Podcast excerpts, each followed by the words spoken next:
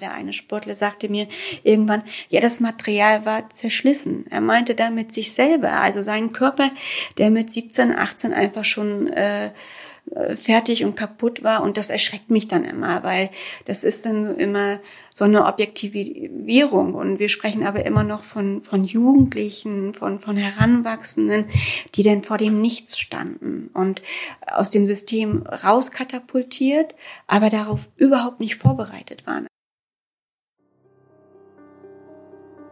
Willkommen zu Staatsplan 1425, dem Podcast der Dopingopferhilfe in Berlin. Wir begeben uns auf die Spurensuche des Leistungssportsystems der DDR und dessen Opfer. Wir sprechen mit Ärzten, Journalisten und Organisationen, die sich der Aufarbeitung dieses Themas widmen. Und wir sprechen mit den Betroffenen selbst und lassen sie ihre Geschichten erzählen. Mein Name ist Tina Jüngs, ich bin Vorstandsmitglied des DOH. Die erste Episode unseres Podcasts führt mich nach Schwerin, zur Landesbeauftragten für die Aufarbeitung der SED-Diktatur von Mecklenburg-Vorpommern. Alle neun Bundesländer haben solche Landesbeauftragten. Sie beschäftigen sich mit der historischen und gesellschaftlichen Aufarbeitung dieser Zeit und kümmern sich um die verschiedenen Opfergruppen. Die ehemaligen Leistungssportler der DDR gehören natürlich dazu, da der Sport ein wesentlicher Teil der Staatsdoktrin war. Unter der Landesbeauftragten von Mecklenburg-Vorpommern, Anne Drescher, wurde dieses Thema schon sehr früh und allumfassend erforscht. Wer also könnte uns eine bessere Einführung in dieses Thema geben als die Ansprechpartner in Schwerin, allen voran Daniela Richter. Mittlerweile ist sie hauptamtlich für die Geschädigten des DDR-Leistungssportsystems zuständig und ich werde mit ihr darüber sprechen, wie weit wir eigentlich sind mit der Aufarbeitung dieses doch sehr komplexen Themas und was Betroffene tun können, um ihrer eigenen Geschichte auf die Spur zu kommen oder Hilfsangebote zu erhalten. Also, ich spreche heute mit Daniela Richter. Daniela Richter ist Beraterin bei der Landesbeauftragten für Mecklenburg-Vorpommern für die Aufarbeitung der SED-Diktatur. Und meine erste Frage ist gleich zu diesem sehr, sehr langen Titel. Was macht eine Landesbeauftragte? Was macht ihr in dieser Behörde? Also eine Landesbeauftragte, die es ja in jedem Bundesland der neuen Bundesländer gibt, äh, ist dafür da, äh, Betroffene zu beraten und zu begleiten, die sozusagen Schicksale erlebt haben, die Nachteile in der DDR erlebt haben, die Unrecht und Leid äh, erlitten haben und äh, zum einen natürlich ihr Schicksal aufklären wollen. Das bedeutet, wir besorgen Unterlagen, wir recherchieren, wir werten die zusammen aus. Aber auch dann in der Folge zu gucken, gibt es Ansprüche, die man geltend machen kann, äh, auf Verfahren, zum Beispiel in Rehabilitierung, sie zu begleiten, vorzubereiten. Das ist der eine Bereich und der hauptausschlaggebende Bereich äh, von den Beratern und den Mitarbeitern, die hier arbeiten. Äh, dazu kommt dann noch äh, natürlich die politische Bildung. Das heißt, die Landesbeauftragte geht in Schulen, macht Veranstaltungen, um eben auch die Bedingungen der DDR, einer Diktatur darzustellen und das historisch eben auch nochmal zu vermitteln und begleitet auch wissenschaftliche Aufarbeitung. Also es werden Studien. publiziert Studien, okay äh, alles das, was sich mit äh, SED-Diktatur, mit äh, Unrecht äh, auseinandersetzt, das findet sozusagen hier Eingang. Wir haben keine Unterlagen der Stasi-Unterlagenbehörde, das sage ich immer dazu, weil das immer so Irritationen sind. Die Unterlagen sind quasi immer beim Bundesbeauftragten und auch dort anzufordern. Wir werten die dann zum Beispiel aber aus oder manchmal ergeben sich daraus ja Nachfragen oder Unklarheiten.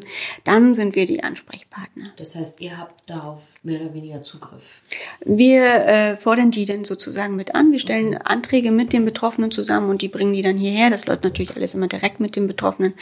Aber äh, wir haben Zugriff insofern, wenn wir zum Beispiel wissenschaftliche Aufarbeitung machen, dann Forschungsaufträge, dass wir einfach dann solche Sachen äh, als Hintergrundinformation natürlich auch brauchen. Okay, und du bist jetzt, also ich kenne dich ähm, über die äh, Dopingopferhilfe natürlich. Mhm. Ähm, kannst du was ein bisschen über deinen Arbeitsbereich sagen? Also du mhm. bist glaube ich, mehr als nur die Sportler haben, glaube ich. Nee, derzeit habe ich nur die Sportler. Also ich habe aber, also ich bin schon länger in der Behörde tätig mhm. und habe davor die ehemaligen Heimkinder der DDR beraten. Die haben äh, auch eine Entschädigung bekommen. Da gab es eine Fondheimerziehung und äh, im Rahmen dieser Fondsleistung gab es ein Beratungsgespräch, wo eben äh, Unrecht und Leid und die Folgeschäden sozusagen besprochen und auch äh, nachbearbeitet wurden, also mit begleitet wurden, dass sie das aufarbeiten können. Und so ähnlich ist es ja bei den, bei den Sportlern jetzt auch, dass wir anfangen, uns die Geschichte anzugucken und das nachzubereiten. Und äh, bin jetzt derzeit äh, nur mit den Sportlern äh, beschäftigt. Das ist mein Hauptbereich äh, und damit bin ich gut äh, ausgelastet und äh, arbeite aber wissenschaftlich eben auch noch zu dem Thema. Wie muss ich mir das vorstellen? Gibt es so jemanden wie dich in jeder, bei jeder Landesbeauftragten? So wie so eine Art Netzwerk. Das heißt, jeder Betroffene könnte zum Beispiel in sein Bundesland gehen, zu seiner Landesbeauftragten oder seinem Landesbeauftragten und da gibt es dann jemanden, mhm. da gibt es also eine Daniela Richter in Sachsen-Anhalt und in Thüringen. Also jetzt ohne, ohne den gleichen die Namen. Die anders heißt, ja. aber, ähm, auch dafür zuständig ist, ähm, die genauso wie du sozusagen sich um dieses Thema kümmert. Mhm. Ja, inzwischen gibt's das. Also es äh, hat eine Zeit gedauert, weil äh, natürlich hat jeder Landesbeauftragte oder jede Landesbeauftragte unterschiedliche Schwerpunkte in ihrer Arbeit. Dazu ist ja das Feld SED-Diktatur einfach auch zu groß und jeder hat da so seine Schwerpunkte. Aber es war natürlich auch ein Anliegen, äh, eine, also ne, so eine Stellen zu schaffen für, für die Sportler. Ähm, Mecklenburg-Vorpommern Jahren hatte das Novum, dass die Landesregierung die Landesbeauftragte schon 2016 also offiziell damit beauftragt hat, als Landanlaufstelle zu fungieren. Das heißt also, wir hatten den Auftrag und der wurde sozusagen von uns wahrgenommen. Äh, das ist bei anderen Landesbeauftragten anders, aber inzwischen ist es so, dass es äh, dort äh, für alle Sportler möglich ist, sich in den jeweiligen Bundesländern zu melden. Wir sind ja auch vorrangig für oder für Mecklenburger Sportler zuständig. Das heißt, wer bei uns in Mecklenburg trainiert hat, kann zu uns kommen, beziehungsweise wer hier wohnt, kann zu uns kommen, ne, so dass äh, sich das regional darauf konzentriert und so ist das bei den anderen Landesbeauftragten auch. Und äh, wir fangen jetzt an, äh, sozusagen über einen Beratertag, der im September stattfinden kann, so die ersten Erfahrungen auszutauschen beziehungsweise zu verknüpfen und zu gucken, äh, was für Informationen hat der andere, was man eben untereinander nutzen kann, sich quasi da zu vernetzen. Quasi aus den anderen Bundesländern. Genau. Vernetzt ihr euch und tauscht euch aus, ja. welche Fälle habt ihr, welche Probleme Genau, weil das ja ihr? doch sehr komplex ist. Also es wird ja jeder wissen, der sich in dem Bereich äh, sozusagen äh, tummelt, dass es nicht äh, einfach so mit einem Gespräch getan ist, sondern man viel Hintergrundwissen braucht, man auch viel ähm, eher medizinische Kenntnisse braucht, um, um das einordnen zu können und auch zuordnen zu können. Das äh, ist schon wichtig, dass man sich da einfach nochmal verständigt und dann auch äh, die die Informationen untereinander auch austauscht. Dieser mittlerweile flächendeckende Austausch zur Aufarbeitung der DDR-Sportgeschichte war nicht von Anfang an gegeben. Neben der ZERF, der Zentralen Ermittlungsstelle für Regierungs- und Vereinigungskriminalität und ihrem Archiv, hat sich vor allem die spätere Landesbeauftragte von Mecklenburg-Vorpommern, Anne Drescher, für dieses Thema stark gemacht. Das nördliche Bundesland gilt ein wenig als Speerspitze der Auseinandersetzung und Forschung über das Leistungssportsystem der SED-Diktatur.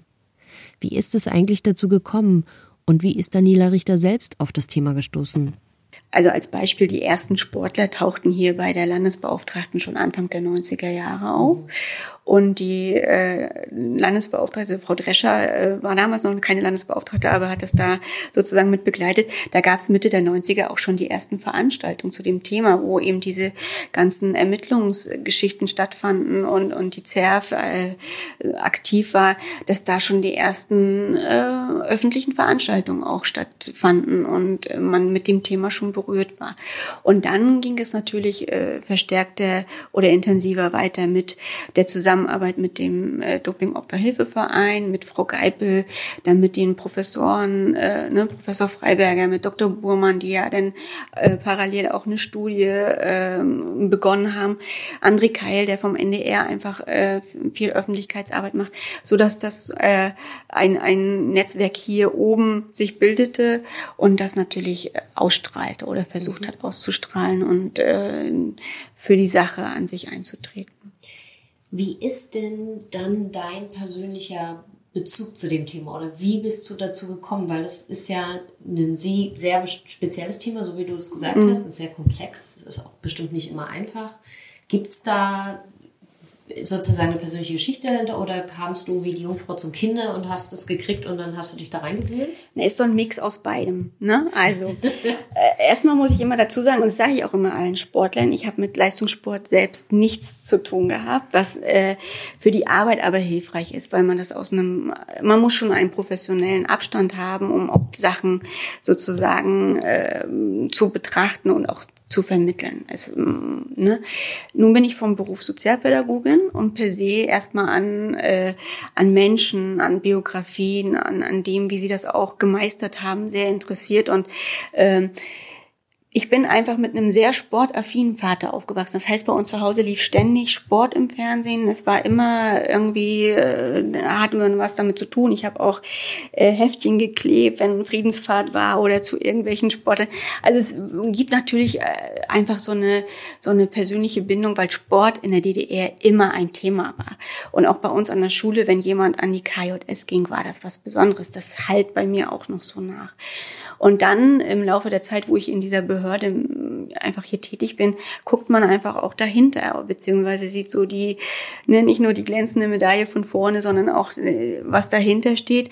Und das hat mich einfach gereizt und insofern passte das na gut, äh, dass für den Bereich jemand gebraucht wurde, der das ein bisschen intensiver betreibt und dann äh, ist man einfach drinne und dann heißt es, hieß es für mich viel, viel lesen, viel, viel sich beschäftigen, um das auch alles einordnen zu können. Also man muss ja wissen, welche Medikamente sind dort, welche Wirkung hatten die, was war davon bekannt, äh, wo wurde überall vergeben. Also diese ganzen äh, Sachen, die sich so dahinter verbergen, was sind heute Krank Erkrankungen, die damit zu tun haben können. Das war einfach unheimlich spannend und äh, hat mich dann einfach auch äh, gereizt, sich da weiter mit zu beschäftigen. Und äh, ja, jetzt bin ich da. Jetzt bist du da, Gott sei Dank. Gab es was, so als du dich in das Thema eingearbeitet hast, gab es da was, was dich irgendwie überrascht hat oder wo du gedacht hast, wow, das, das hätte ich nie gedacht? Gab es da irgendwas? Ja, die Komplexität einfach. Also was mich nach wie vor immer berührt oder nach wie vor auch äh, äh verwundert ist, äh, wie dieses System auf die doch äh, recht kleinen und auch recht jungen Athleten gewirkt hat. Also wie das also je mehr ich lese, je mehr Unterlagen ich mir angucke, wie, wie militärisch das zum Teil auch organisiert und strukturiert war. Also es ist erstaunlich. Es gab für alles Konzeptionen, Pläne, Abhandlungen.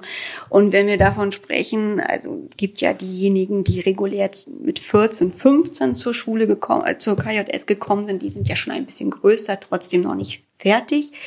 Reden wir ja auch von kleinen Mäusen, die beim Touren, beim Eiskunstlauf waren, ähm, Wasserspringen, wo es sehr früh losging, die äh, kontinuierlich in dieses System quasi rein äh, äh, geprägt worden sind. Also ähm, und das erschreckt mich immer wieder, wie wie ausgeklügelt das auch war. Also es, als Beispiel in den TZ, also in den Trainingszentren, was ja so die, die Grundstufe war, wo alle auch äh, angefangen haben, da gab es so äh, Trainingstagebücher, also Protokolle, die sie Kinder selber führen mussten. Wie gesagt, die sind alle Grundschulalter oder ein bisschen älter.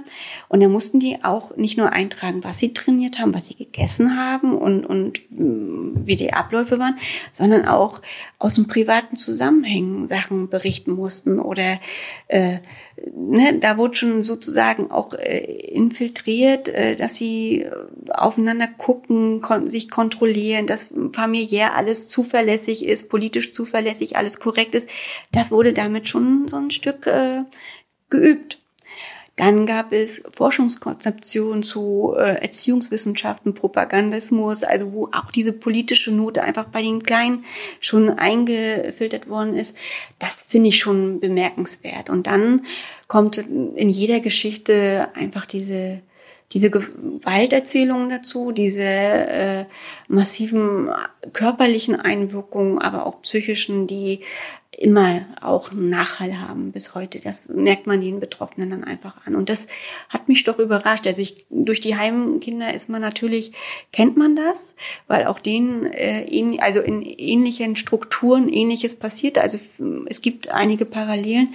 Bei den Sportlern kommt einfach deutlich die körperliche Komponente einfach dazu. Also Mitte 40, Ende 40 die ersten künstlichen Gelenke zu haben, finde ich schon bemerkenswert, resultierend aus Trainingsüberbelastung, äh, Schmerzmedikation, womit alles ein Stück weit äh, äh, verdeckt wurde und die einfach dann kaputt sind, fertig sind. Was machte das Leistungssportsystem der DDR nun eigentlich aus? Das, was die Öffentlichkeit vor allem erinnert, ist eine scheinbar fast unschlagbare Sportnation, deren Athleten nach dem Fall der Mauer vereinzelt von den kleinen blauen Tabletten berichten, die sie nehmen mussten. Dass dies nicht alles sein konnte und die Wirkungsweise verschiedener Methoden sich als sehr viel komplexer herausstellte, wird im Gespräch mit Daniela Richter schnell klar. Also wichtig ist einfach, äh, das sage ich ja auch immer wieder, weg von diesem Begriff Doping-Opfer zu kommen und von sportgeschädigten Betroffenen zu sprechen. Weil das trifft's, glaube ich, ganz gut. Äh, dort ist dann alles enthalten, äh, was den Bereich ausmacht.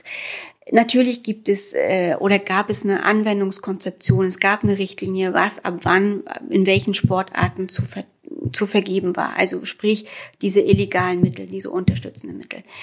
Das ist aber nicht immer das, weswegen die Betroffenen auch zu mir kommen. Natürlich äh, ist das immer so der Aufhänger, aber oft sind das die Geschichten, ähm, welche Rolle haben meine Eltern in dem ganzen System gespielt? Hatten die einen Einfluss darauf, was mit mir da passiert ist? Dann gibt es eben diese, äh, diese psychischen Be äh, Anteile mit Leistungsdruck, Konkurrenzkampf, äh, Abwertung, äh, Erniedrigung, Demütigung, die äh, eben gerade auch so bei den kleineren Kindern äh, angewendet worden sind, auch bei größeren, äh, die sich auch trotzdem davor nicht wehren konnten. Dann der körperliche Aspekt, den habe ich eben schon erwähnt, der ist unbestritten. Also sie haben in der Regel alle über den Punkt trainiert, alle mit Schmerzen, oft auch äh, erkrankt. Es gibt wenige Sportler, die sagen, nee, mein Trainer hat das schon gut im Blick gehabt und äh, hat das auch gezielt aufgebaut. Die gibt es auch, aber das sind eben äh, wenige. Und dann gibt es natürlich auch den Bereich des Missbrauchs der sich aber auch in verschiedenen ähm, Abstufungen sozusagen zeigt. Das ist, äh, ob man nackt im UV-Bestrahlungsraum rumlaufen musste, der Trainer war dabei, am FKK nackt trainieren musste, was einem überhaupt nicht auffiel, weil es haben ja alle gemacht, oder äh, wirklich sexueller Missbrauch, der auch äh, stattfand. Das gibt es auch. Diese Geschichten äh, gehören da einfach dazu. Und dann ist äh, ist es wichtig für die Betroffenen, das zu verstehen, zu sagen, wie konnte das überhaupt äh, gehen? Also warum hat da keiner drauf geachtet? Warum hat da keiner äh, äh, korrektiv, also korrigierend eingegriffen? Was hat was hat äh, was hat die Vergabe damit zu tun? Also ne, hat das auch einen Hintergrund gehabt, warum man das mit mir machen konnte? Das äh, muss man schon ein Stück äh, dann auch einsortieren und, und versuchen zu verstehen und dann äh, ihnen das auch zu erklären, warum man zum Beispiel, also oft ist ihnen gar nicht klar, da, wenn sie zum Beispiel sagen, dass sie schon früh erschöpft waren oder ne, äh, mit äh, Diäten, ne? also sagen wir mal, das Thema Diäten ist ja auch oft, äh, ne? die Turnerinnen oder Wasserspringerinnen, Eiskunstläuferinnen, die wurden oft unter strenger Diät gehalten, mussten aber vom Krafttraining, nur mal als Beispiel, das gleiche ableisten wie äh, in den anderen Sportarten. Das heißt, die kleinen Mädels haben eine Filinchenscheibe gegessen, waren einfach äh, ne, zu wenig mit Kalorien ausgestattet, mussten aber ein Krafttraining absolvieren. Und das hat sowohl psychisch als auch physisch eine Wirkung. Das ist ihnen aber gar nicht bewusst, dass das miteinander zusammenhängt. Ne? Dass, äh, dass ihre Erschöpfung einfach auch mit dem Pensum zu tun hat. Die, oder äh, mein Trainer hat immer gesagt, du bist zu blöd, das zu machen oder du kriegst das nicht hin. Dabei haben auch Steroide zum Beispiel Konzentrations- und Koordinationsschwierigkeiten hervorgerufen dürfen. Da konnten die gar nichts für. Und solche Zusammenhänge mit ihnen zu besprechen und zu begucken, erleichtert die einfach. Und dann ist immer noch die politische Dimension. Die in den meisten Fällen sind Sportler äh, äh, ausdelegiert worden, ausgeschlossen worden, wie eine, sie sagen immer so schön, wie eine heiße Kartoffel fallen gelassen worden, weil sie entweder politisch nicht äh, mehr mitspielten oder die Leistungsaufträge, die sie ja alle hatten, nicht erfüllten, also äh, dem System nicht mehr dienlich waren. Und so formulieren das viele Sportler auch. Und das erschreckt mich dann immer. Der eine Sportler sagte mir irgendwann, ja, das Material war zerschlissen. Er meinte damit sich selber, also seinen Körper, der mit 17, 18 einfach schon äh, fertig und kaputt war. Und das erschreckt mich dann immer, weil das ist dann immer so eine Objektivierung. Und wir sprechen aber immer noch von, von Jugendlichen, von, von Heranwachsenden, die dann vor dem Nichts standen und aus dem System rauskatapultiert, aber darauf überhaupt nicht vorbereitet waren. Also weder äh, in so eine Selbstbestimmung kam, weil das kannten sie gar nicht, noch beruflich sich einen Plan machten, weil nur der Sport zählte. Und das sind äh, wichtige Aspekte, die einfach eine Rolle spielen, auch äh, im, im Nachhinein.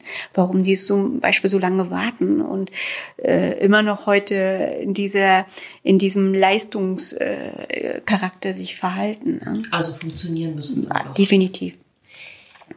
Das heißt aber ja auch, dass dass diese Manipulation eben keine nur ausschließlich chemische Manipulation war, mhm. ja, sondern eine Manipulation auf ganz vielen Ebenen. Definitiv. Die ineinander gegriffen ja. hat. Die aufeinander aufbaute auch und äh, das Ganze auch ermöglicht.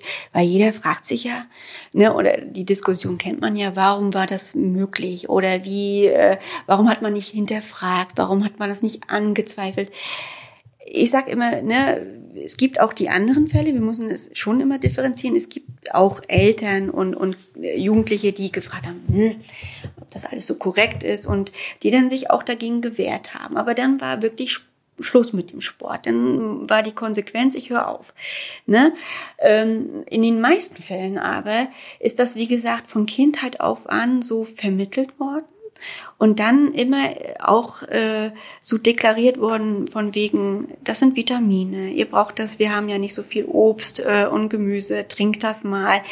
Äh, Spritzen, die ja ne, als Grippeschutz oder äh, für Schmerzmedikation deklariert worden ist, die hatten natürlich ihre eigenen, äh, ihren eigenen Sprachgebrauch. Und das war auch offiziell so vorgesehen, das belegen die Unterlagen, dass es bis 18 auch so deklariert werden sollte, als Vitamintabletten, als Vitaminkuren, als Aufbaukuren, wie auch immer, weil äh, der größte Anspruch äh, des DDR-Staatsdopings war eben mit die Geheimhaltung des Systems, weil das muss man sich ja politisch einfach mal vorstellen. Die DDR hat ja äh, propagiert, nee, wir sind ein sauberer Sport, wir machen das alles akkurat, so wie sich das nach den Regeln gehört. Äh, ne, aber gleichzeitig nach innen appelliert im, ne, im Klassenkampf, wir müssen die vorderen Plätze belegen. Und äh, dieses die Überlegenheit des Systems. Sozusagen, das war ständig Thema und auch ständig so äh, vermittelt. Und dieses Paradoxum äh, war einfach immer zu merken, ne, zu sagen, wir, ver wir vergeben ordentlich, so wie alle anderen Länder auch, natürlich, sonst konnte man nicht mithalten, aber tun ne, so, als ob das alles äh, gar nicht stattfindet und stattgefunden hat. Deswegen sind die Sportler vorher auch immer oft geprüft und getestet worden, damit die eben sauber in Anführungsstrichen zu den Wettkämpfen waren. Aber das wurde bis zum letzten Moment ausgekostet. Also es wurden Absetzzeiten errechnet, berechnet, damit das wirklich auch so funktioniert. Das war sehr ausgeklügelt. Es gab ein Forschungsinstitut, die sich da sehr mit beschäftigt haben. Ähm, daher funktionierte das. Und bei den Kindern und Jugendlichen äh, war das natürlich, wenn der Trainer Vitamintabletten gibt, warum sollte ich da was hinterfragen? Dann muss man auch noch hinzu äh, bedenken, dass die Sozialisation einfach auch eine ganz andere war. Die DDR-Bürger sind einfach anders aufgewachsen und es ist nicht so wie heute, dass man sich mal schnell ins Internet begibt oder Bücher nimmt in der Bibliothek und nachliest, was sind denn Dopingmittel oder was sind illegale Substanzen. Das gab es damals nicht. Auch diese Aufklärung und Information, die hätte es ja gar nicht gegeben, weil es nichts dazu gab, was es offiziell. Auch nicht das Hinterfragen vielleicht, nee, ne? Nee. Wenn eine Autoritätsperson Eben äh, einem was gesagt Eben. hat, die waren ja Götter. Immer Ärzte äh, ne, und Trainer waren für die sozusagen Respektpersonen, Autoritäten und die waren auch kaum zu Hause. Also wer sollte, wenn die unter sich sind, das ist doch in jedem System heute auch noch so. Wenn man unter sich ist, dann nimmt man das auch für gegeben, dann nimmt man das System auch so mm, an, ohne viel zu hinterfragen oder zu zweifeln. Und wenn man Zweifel hatte, sind die auch schnell äh, quasi äh, ja weggeräumt worden, ausgeräumt worden. Dafür hat die Stasi einfach gesorgt, die ja auch ihren Einfluss da geltend gemacht hat. Die haben keine Packung gesehen, die haben in Getränken ja nicht gewusst, was drin ist. Das wissen sie bis heute nicht. Das werden wir auch nicht mal rauskriegen, weil es nirgendwo dokumentiert ist. Und das muss man sich einfach äh, vor Augen führen, warum das System einfach auch anders zu bewerten ist. Für die Bewertung dieses Systems und der Berichte von betroffenen Sportlern spielt also das Wissen um die Organisation des DDR-Sports und dessen ausgeklügelter Komplexität genauso eine Rolle wie das Verständnis von der Lebenswirklichkeit in einer Diktatur. Im zweiten Teil meines Gesprächs mit Daniela Richter soll es im nächsten Schritt um die juristische und gesellschaftliche Auseinandersetzung mit dem Thema Doping und anderen Schäden durch das missbräuchliche Leistungssportsystem der DDR gehen. Wir freuen uns, wenn Sie dabei bleiben. Das war Staatsplan 1425, der Podcast über das Leistungssportsystem der DDR und dessen Opfer. Wenn Sie selbst Betroffener sind oder sich für die Anliegen der Doping-Opferhilfe interessieren, gehen Sie auf unsere Website unter www.no-doping.org.